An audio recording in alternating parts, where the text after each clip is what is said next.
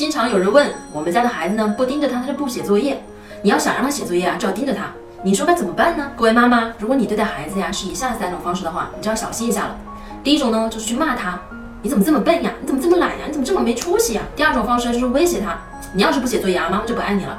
你要是不写作业啊，等你爸回来打你吧。第三种方式就是控制他，我看着你写作业，你要按我的要求在几点几分什么地方写作业。这三种管教方式的孩子呀，现在可能暂时看起来是很听话的，但是等到了青春期，你就能尝试那个反弹了。他会比别的孩子呢更叛逆或者更怂。为什么这三种方式不可取啊？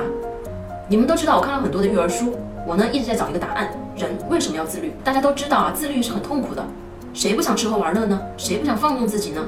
那自律的核心其实是什么呢？其实就是自尊和爱。我们爱自己，看重自己，所以我们要自律。我们要去获得更好的东西。